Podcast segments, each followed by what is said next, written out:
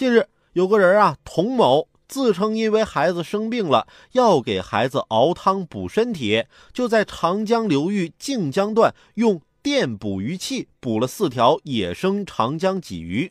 经过鉴定，四条鲫鱼价值人民币五十二元。被告人童某被判罚金一千元的同时，还要自己购买一万尾鱼苗到长江放流。你说你们的菜市场都不卖鱼吗？就算你不卖，你自己去捕鱼。但这电捕鱼器是怎么回事啊？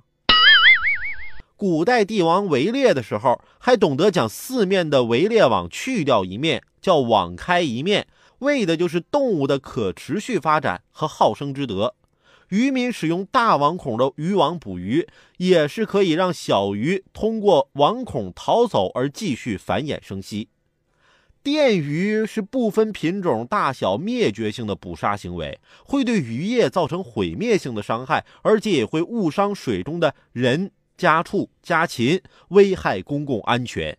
这是何泽而渔杀鸡取卵的行为。所以，电鱼是一种违法行为，不论你出于什么目的，那都是会受到法律的制裁。